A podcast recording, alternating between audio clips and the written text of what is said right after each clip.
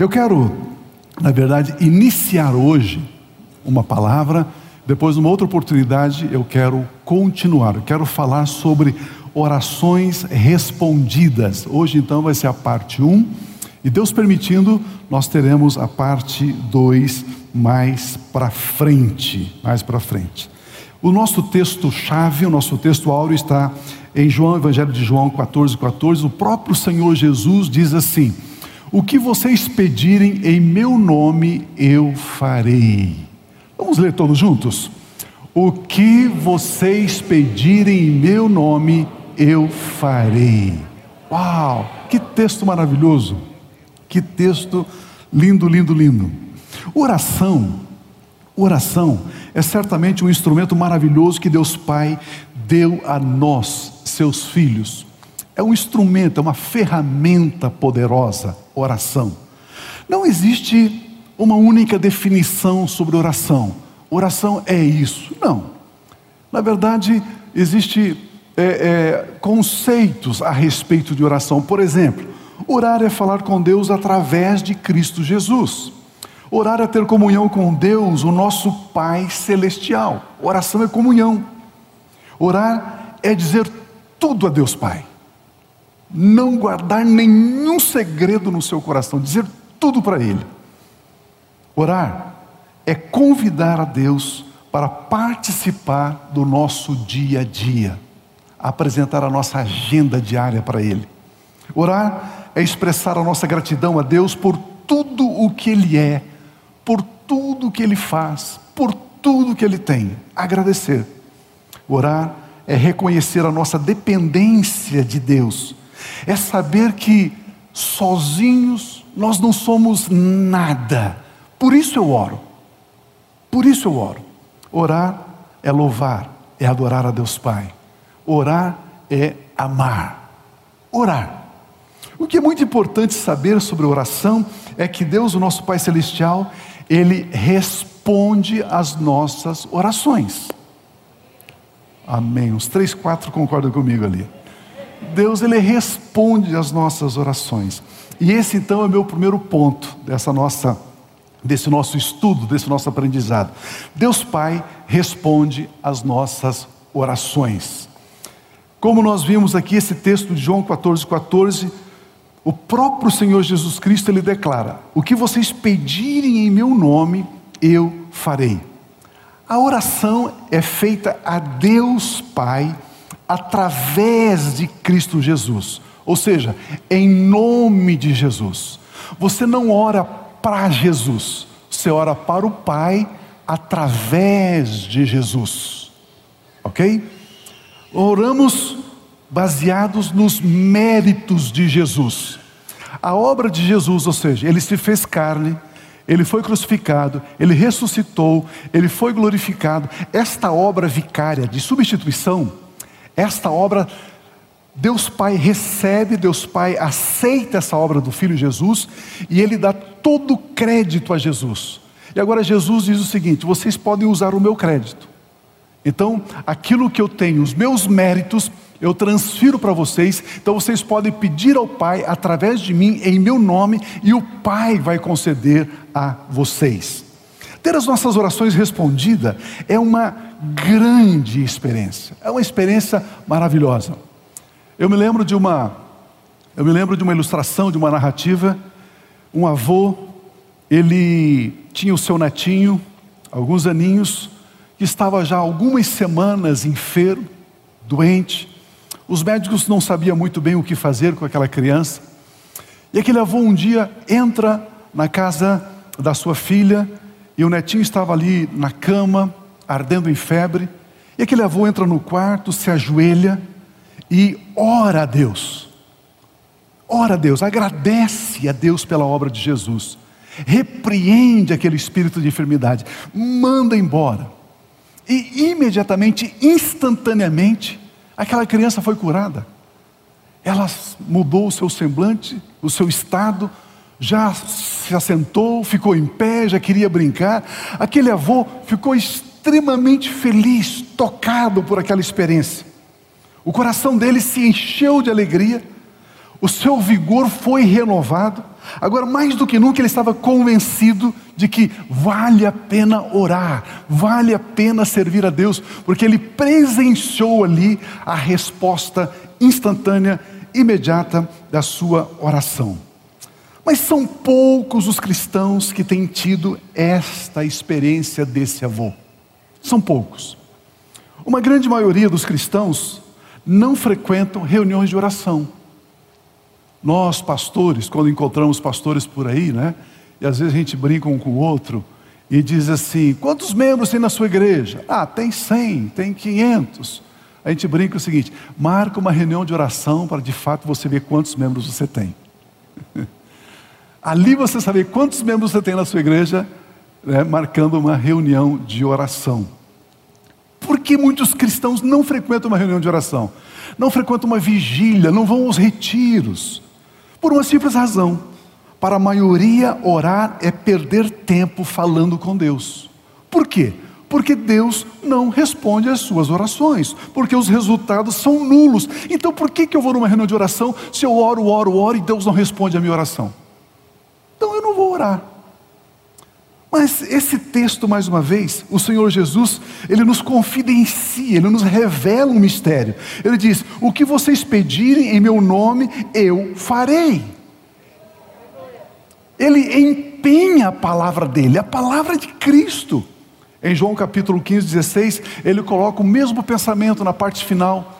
Ele diz assim: a fim de que o Pai lhes conceda o que pedirem em meu nome. Mais uma vez ele reitera esse pensamento aqui. A palavra conceder, a fim de que o Pai conceda. A palavra conceder aqui na língua grega é didome. Didome significa dar algo a alguém de livre e espontânea vontade para a vantagem daquela pessoa. Jesus está dizendo: o que vocês pedirem, o Pai vai conceder, Ele vai dar a vocês de livre espontânea vontade para a vantagem, para os benefícios de vocês. Por isso, Jesus diz: orem. Orem. Jesus então, ele está aqui, livre espontaneamente, dizendo que é assim que vocês devem viver, fazer. Mas mesmo tendo a palavra do Senhor Jesus Cristo empenhada, garantindo que Deus atende tudo o que pedimos em nome dele, não temos experimentado essa verdade de ter as nossas orações respondidas.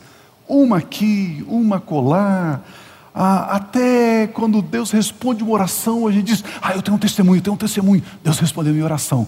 Como se fosse algo assim, quase impossível, inédito. Não é verdade? Qual a verdadeira razão de não termos as nossas orações respondidas? Qual é a razão? Antes de responder essa pergunta, vamos ver alguns exemplos de orações respondidas na Bíblia Sagrada. Porque eu quero que você esteja convencido, que você saia daqui convicto de que Deus responde orações. A Bíblia fala que o apóstolo Pedro e João, eles realizaram um grande milagre. Um grande milagre. Um paralítico foi curado. E aí houve uma comoção, uma multidão se aproxima deles e eles começam a pregar, dizendo o seguinte: olha, essa pessoa foi curada por causa de Jesus, pelos méritos de Jesus, baseado na obra de Jesus. E aí então, os escribas, os fariseus, que são os, os líderes da religião do judaísmo daqueles dias, eles vendo a multidão, ouvindo Pedro, ouvindo João, ouvindo os discípulos de Jesus, eles ficaram com inveja e mandaram prendê-los, colocaram eles na cadeia. No outro dia fez uma reunião, chamou eles e disse: Escuta, quem autorizou vocês a fazer milagres? Por que, que vocês estão fazendo isso se somos nós os líderes da religião e vocês não pediram permissão para a gente? O que, que está acontecendo? E aí começaram a pressionar eles e ameaçaram, proibiram eles de ensinar as pessoas no nome de Jesus e disse: Nós vamos prender vocês, nós vamos açoitar vocês se vocês continuarem fazendo isso. E aí eles foram soltos. Quando eles foram soltos, o versículo, capítulo 4, 23 em diante diz assim: Quando foram soltos, Pedro e João voltaram para os seus companheiros e contaram tudo o que os chefes dos sacerdotes e os líderes religiosos lhes tinham dito. Ouvindo isto, levantaram juntos a voz a Deus. Levantaram juntos, não sozinho, Né? Não sozinho, não na casa, lá sozinho, eu vou orar sozinho, porque Deus responde a minha oração sozinho. Não, não, juntos, juntos, como corpo, como igreja. A voz a Deus dizendo: Ó oh, soberano, tu fizeste os céus, a terra, o mar e tudo que neles há. Tu falaste pelo Espírito Santo por boca do teu servo, nosso pai Davi. Por que se enfurece as nações e os povos conspiram em vão? Os reis da terra se levantam e os governantes se reúnem contra o Senhor e contra o seu ungido. De fato, Herodes e Pôncio Pilatos reuniram-se com os gentios e com o povo de Israel nesta cidade para conspirar contra o teu santo servo Jesus, a quem ungiste. Fizeram o que o teu poder e a tua vontade haviam decidido de antemão que acontecesse. Agora, Senhor, considera as ameaças deles e capacita os teus servos para anunciarem a tua palavra corajosamente. Estenda a tua mão para curar e realizar sinais e maravilhas por meio do nome do teu santo servo Jesus. Depois de orarem, depois de orarem, tremeu o lugar em que estavam reunidos, todos ficaram cheios do Espírito Santo e anunciavam corajosamente a palavra de Deus. Aleluia. Queridos, aqui nós vemos cristãos orando, como eu disse, juntos, e Deus respondendo, imediatamente respondendo. Esses cristãos pertenciam ao corpo de Cristo Jesus. Isso aqui descreve o que é a igreja, a igreja orando, a igreja decidindo a, a importância da igreja, quando a igreja ora a respeito de assuntos. Por quê? Porque a igreja é o lugar do sobrenatural, a igreja é o lugar das manifestações do poder de Deus, a igreja é o lugar de milagres, a igreja é o lugar do governo, de ligar e desligar, de abrir e de fechar. Igreja é a agência de Deus na terra, através da qual Ele manifesta a sua vontade aqui na terra, assim como a vontade dele é feita nos céus. E quando a igreja ora, a igreja determina. Ao invés de ficarmos lamentando a crise hídrica, a igreja ora e diz: vai chover e chove. Percebe? A igreja. Precisamos entender isso. Nós não somos vítimas. Deus não está no controle. Quem está no controle somos nós. Somos nós que abrimos, somos nós que fechamos, somos nós que ligamos, somos nós que desligamos, somos nós que determinamos. Jesus diz: aquilo que vocês pedirem ao Pai, Ele fará. Vocês precisam pedir e Ele vai fazer. E vemos o exemplo aqui em Atos. Segundo ponto, o que produz respostas das nossas orações? o que produz respostas das nossas orações. Jesus, ele cria na força da oração. Jesus acreditava na força da oração. E isso levava Jesus a praticar constantemente a oração. Ele orava frequentemente, constantemente. O Senhor Jesus Cristo, inclusive, passava noites inteiras orando. Nós temos esse relato aqui em Lucas, no capítulo 6, que diz assim: num daqueles dias, Jesus saiu para o monte a fim de orar e passou a noite orando a Deus Pai. A noite inteira orando, uma vigília de oração. Aqui Jesus Cristo ora a Deus Pai. Agora é interessante que ele está sozinho. Ele foi sozinho orar. Aqui nós vemos a vida de oração de Jesus, a vida no secreto, a vida particular, o a sós dele com o Pai em oração. Mas nós temos em, no Evangelho de João, quando Jesus vai ressuscitar Lázaro, no capítulo 11 de João, diz assim, João 11, 41.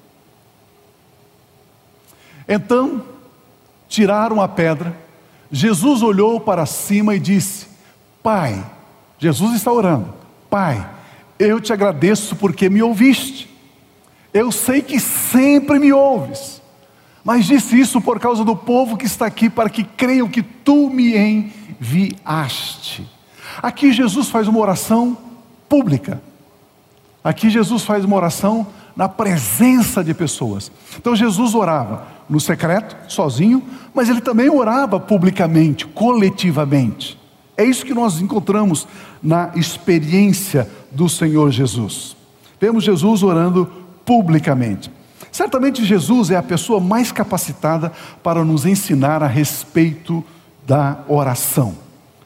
Pois, como ele disse, todas as orações dele eram ouvidas. Pai, eu sei que o Senhor sempre me ouve, o Senhor sempre responde às minhas orações.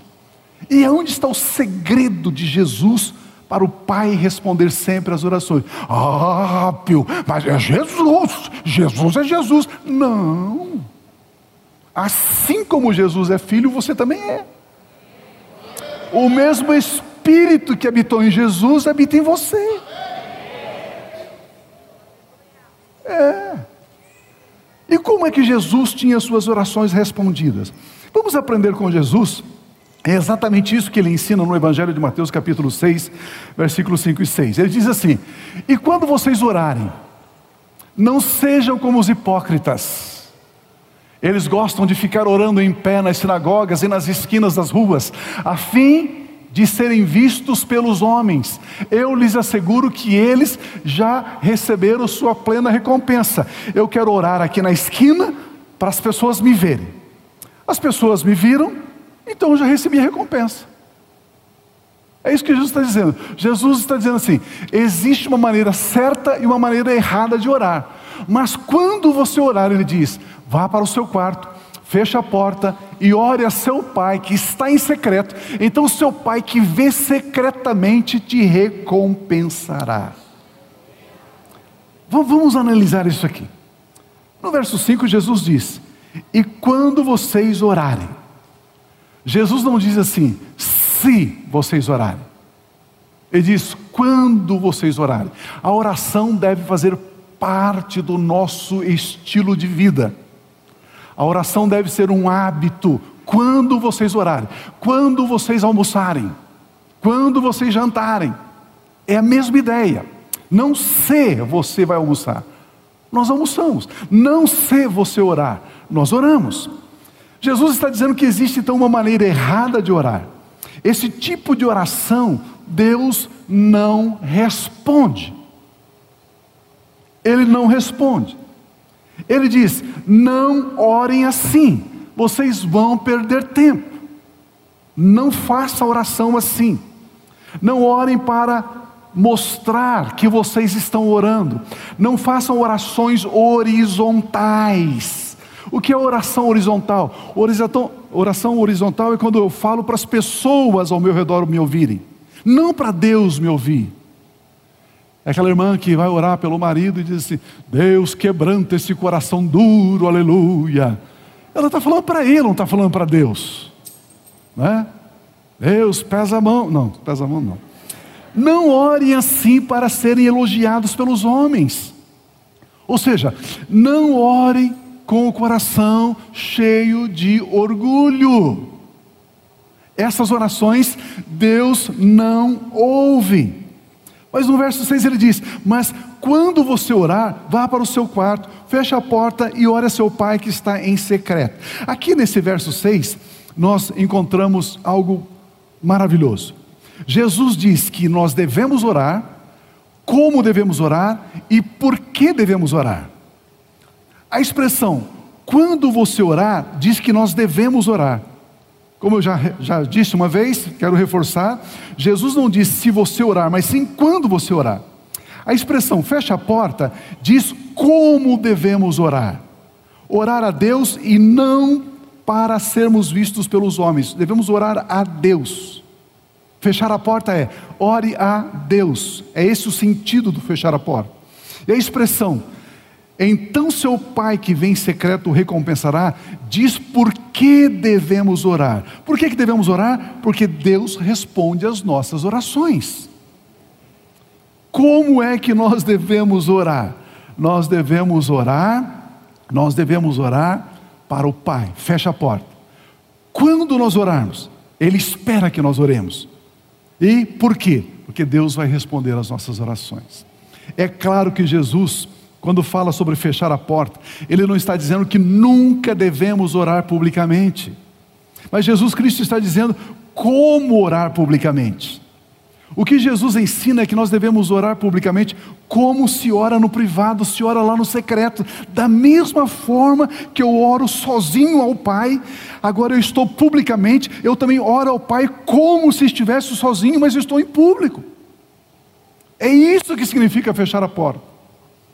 Que Jesus ensina é que devemos orar publicamente como se estivéssemos no secreto. No secreto, a oração ela não é horizontal. Oração horizontal, como eu disse, é aquela oração feita para as pessoas ouvirem. Mas a oração deve ser somente vertical. Oração vertical é aquela oração feita para Deus ouvir. Nós devemos orar publicamente da mesma forma que oramos no secreto, visando somente Deus Pai e não a audiência. Por que devemos orar assim? Por que ele fala fechar a porta? Por que ele fala do secreto? Porque no secreto nós não impostamos a nossa voz, por exemplo. Lá no secreto, estou sozinho lá, eu não digo assim, Deus de Abraão, aleluia, oh, eu sinto a presença. Não, eu não oro assim lá. Eu não oro assim lá. E por que em público eu quero orar assim? Porque aí a minha oração é horizontal. Eu quero que as pessoas vejam o quanto ungido eu sou. É isso que Jesus está nos ensinando. No secreto, nós não escolhemos frases de efeito.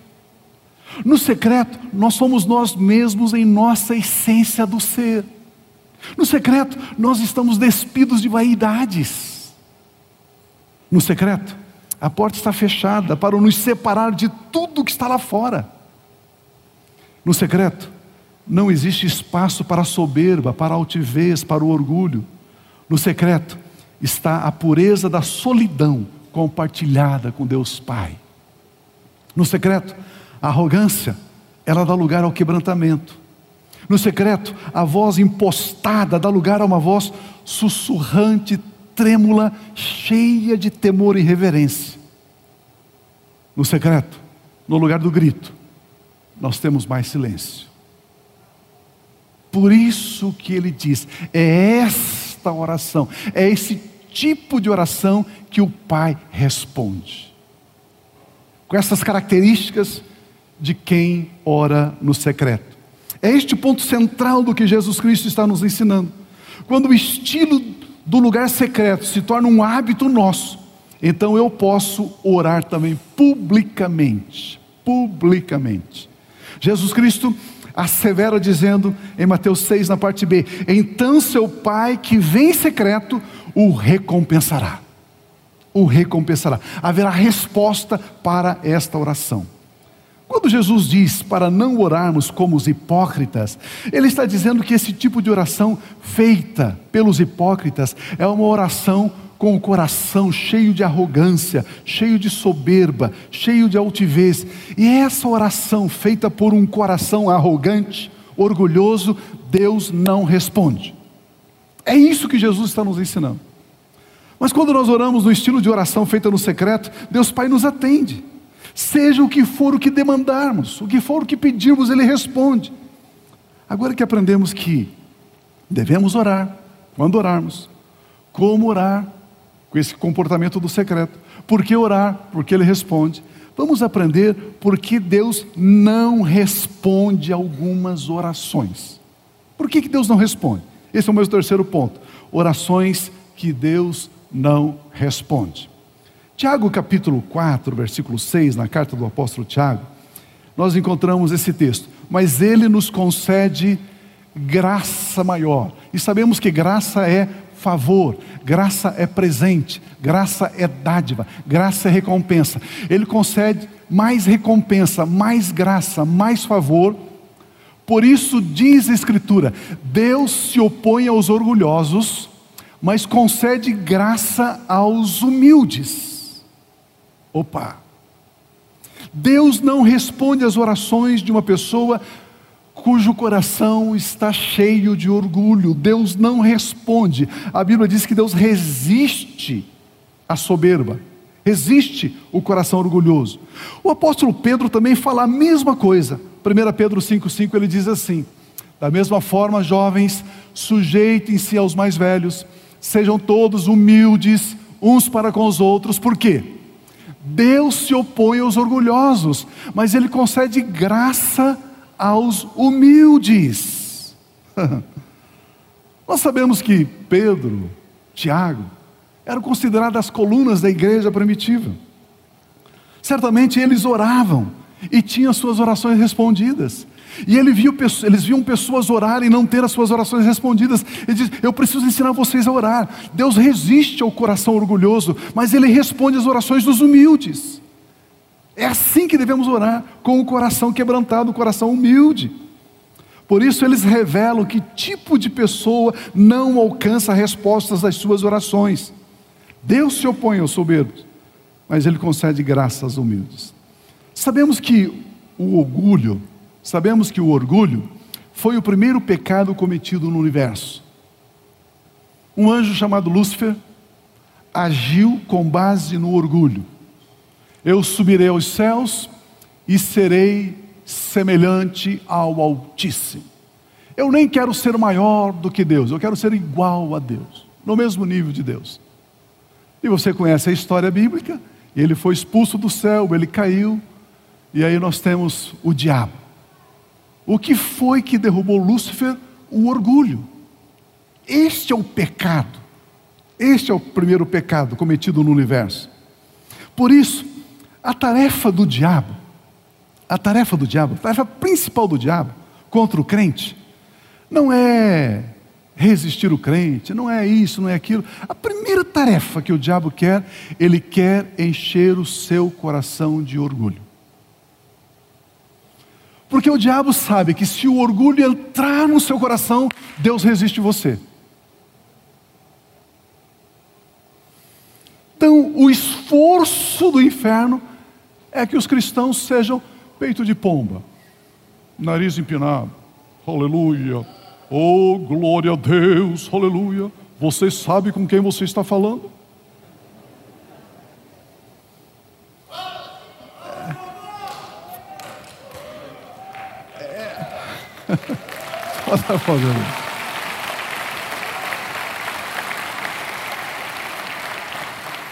A tarefa, a tarefa primaz, principal dele é essa: encher os nossos corações de orgulho, de altivez.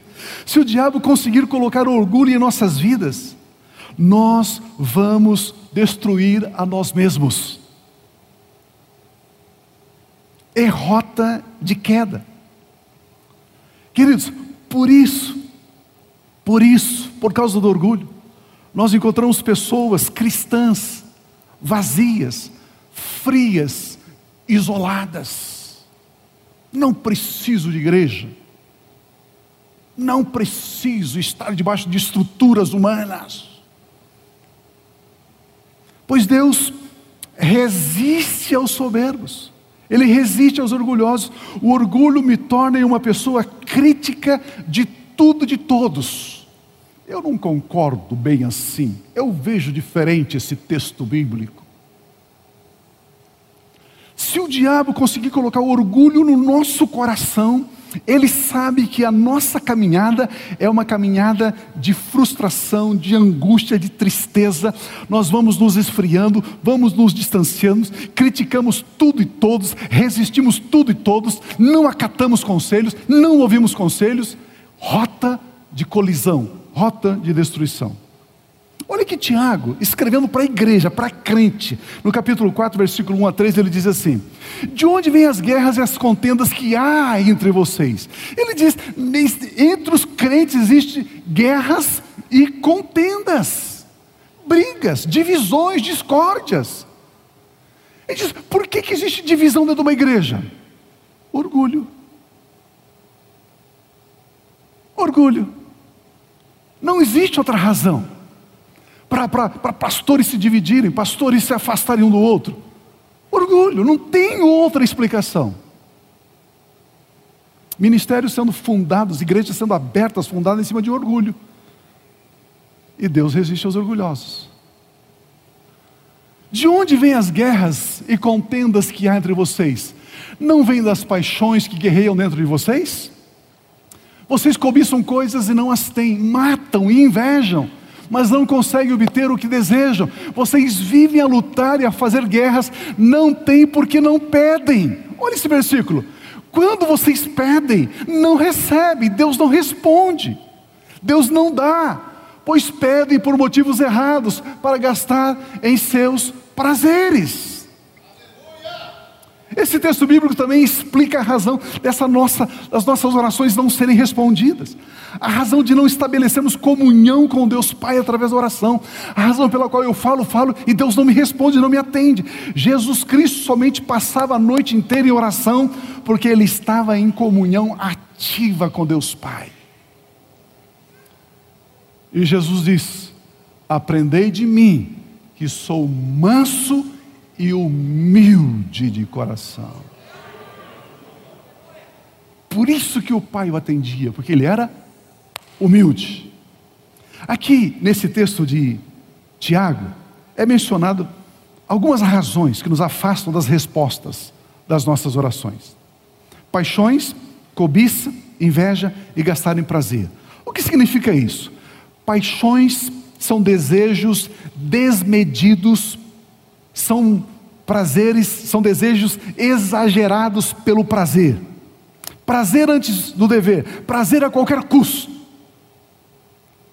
Cobiça é desejar ardentemente o que é proibido. Isso é proibido, mas eu quero. Ah, mas eu quero. É ficar girando em torno daquilo que é indevido. Eu fico pensando naquilo, pensando naquilo, pensando naquilo, pensando naquilo. A Bíblia chama isso de cobiça.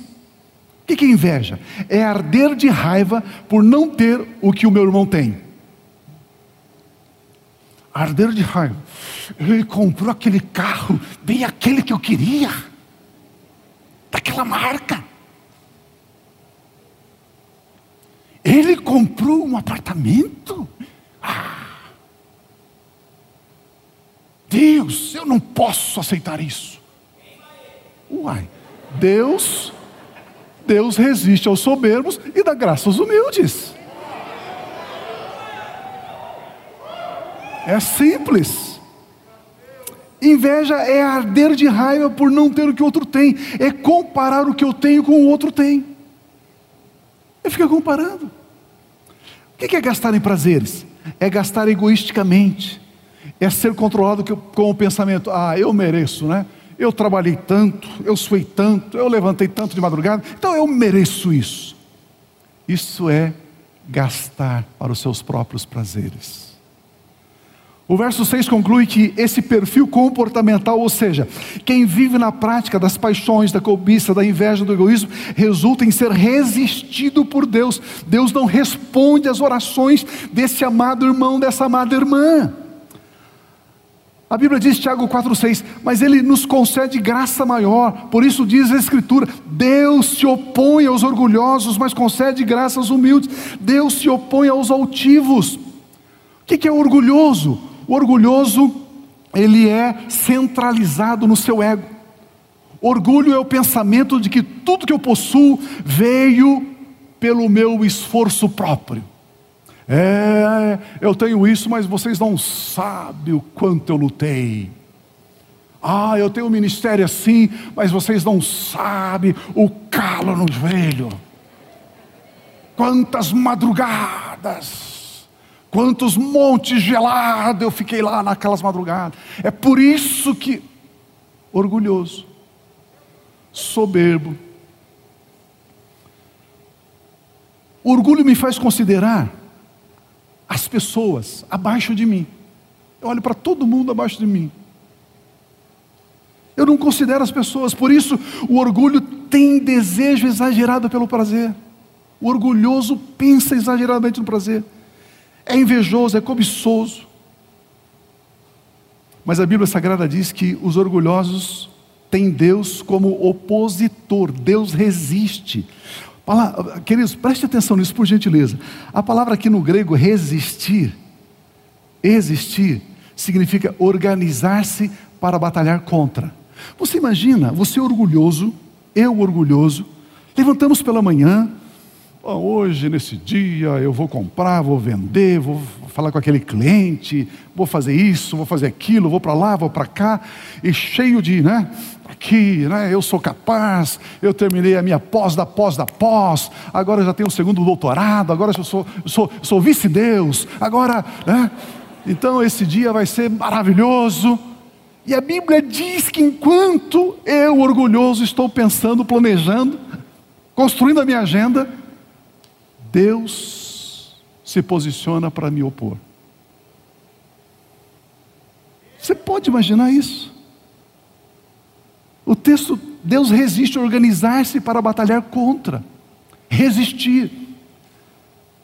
Quanto ao altivo, Deus Pai se organiza contra, em oposição. Que lástima é ter um cristão sendo resistido por Deus. Mas Deus o texto continua dizendo: concede graça aos humildes. Graça é aquilo que dá alegria, prazer, deleite, favor, amabilidade, doçura.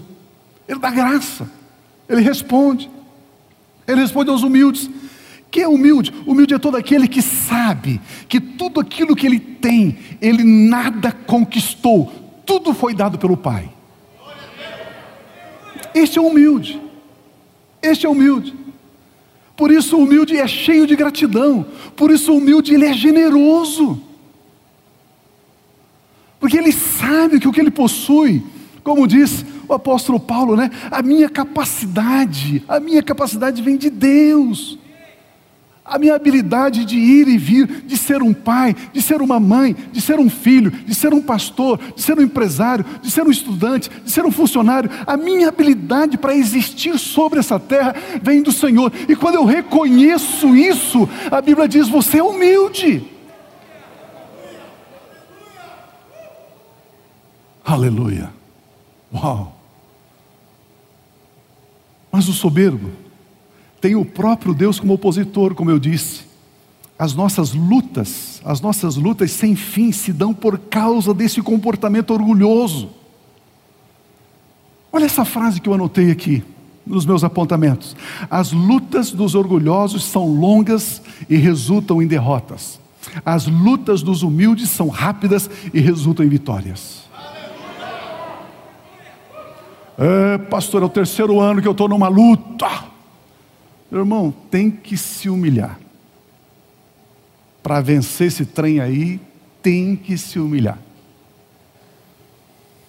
Você pode dizer, pastor, eu, eu, eu tenho certeza de algo, eu não sou soberbo, não sou orgulhoso, não sou altivo.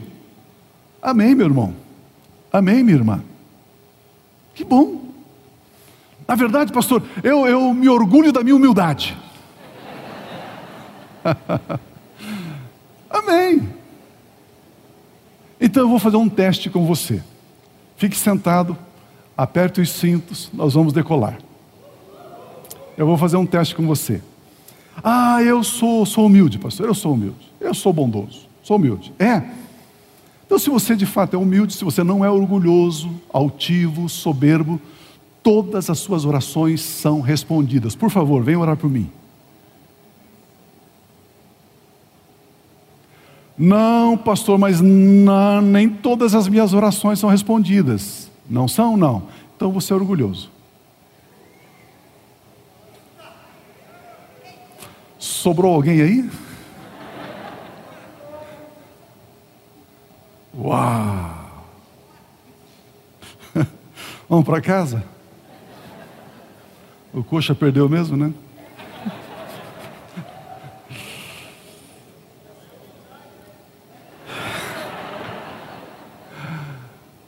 Os torcedores do Coxa, eles são tão humildes, tão humildes, que eles não perderam, eles ganharam uma derrota.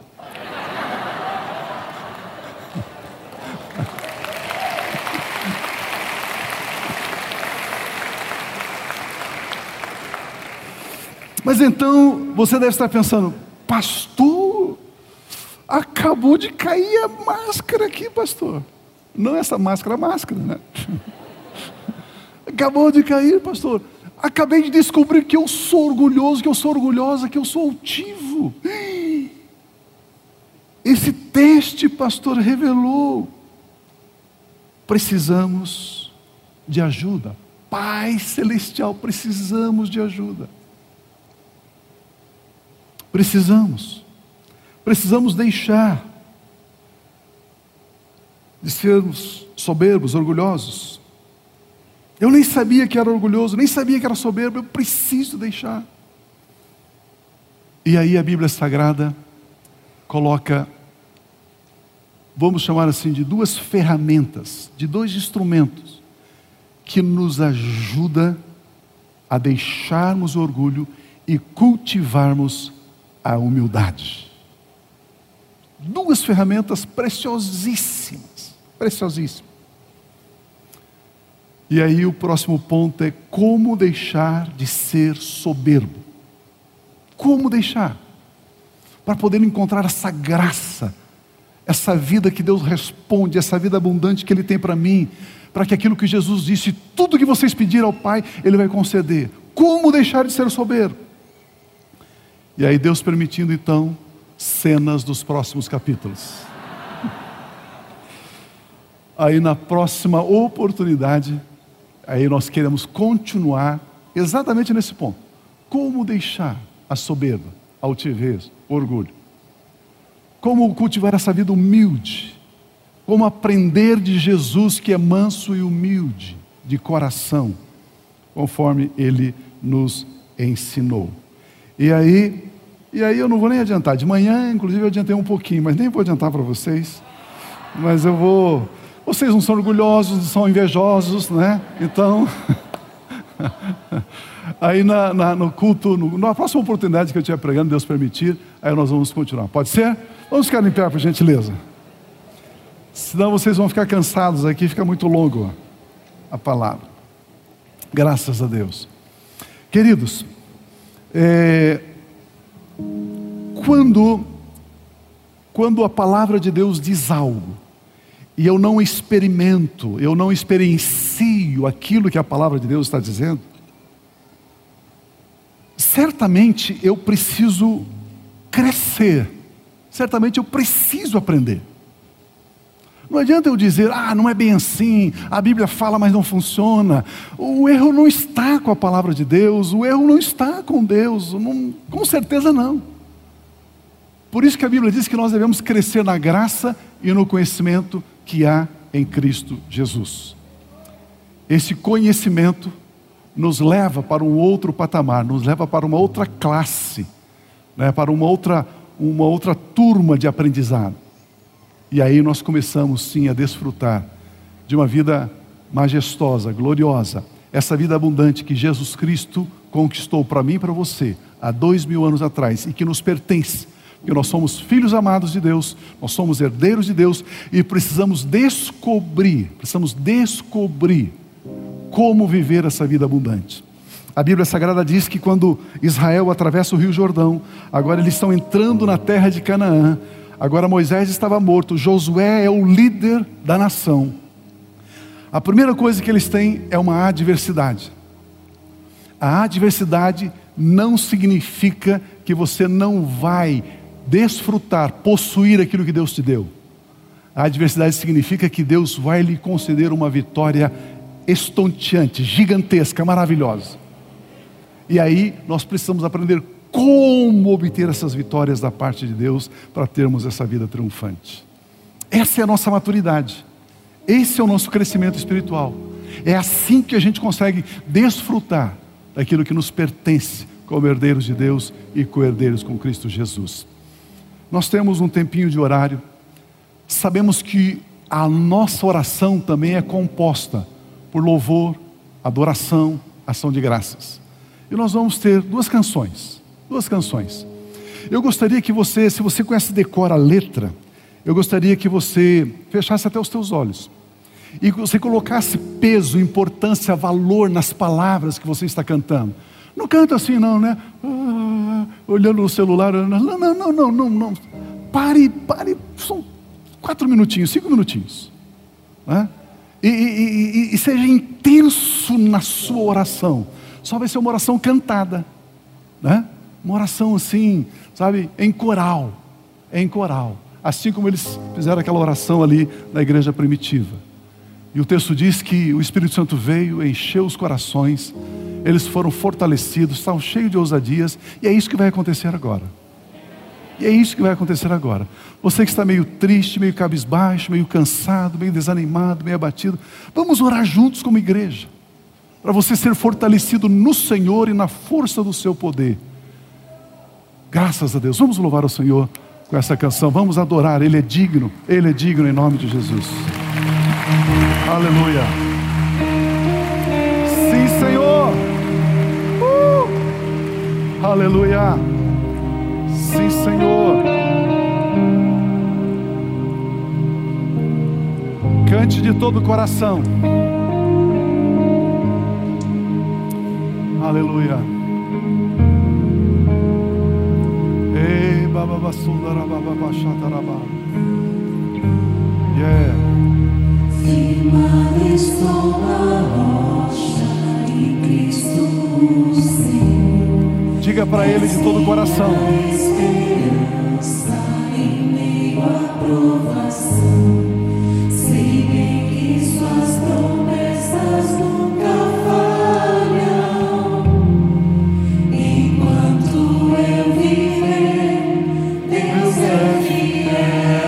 Aleluia.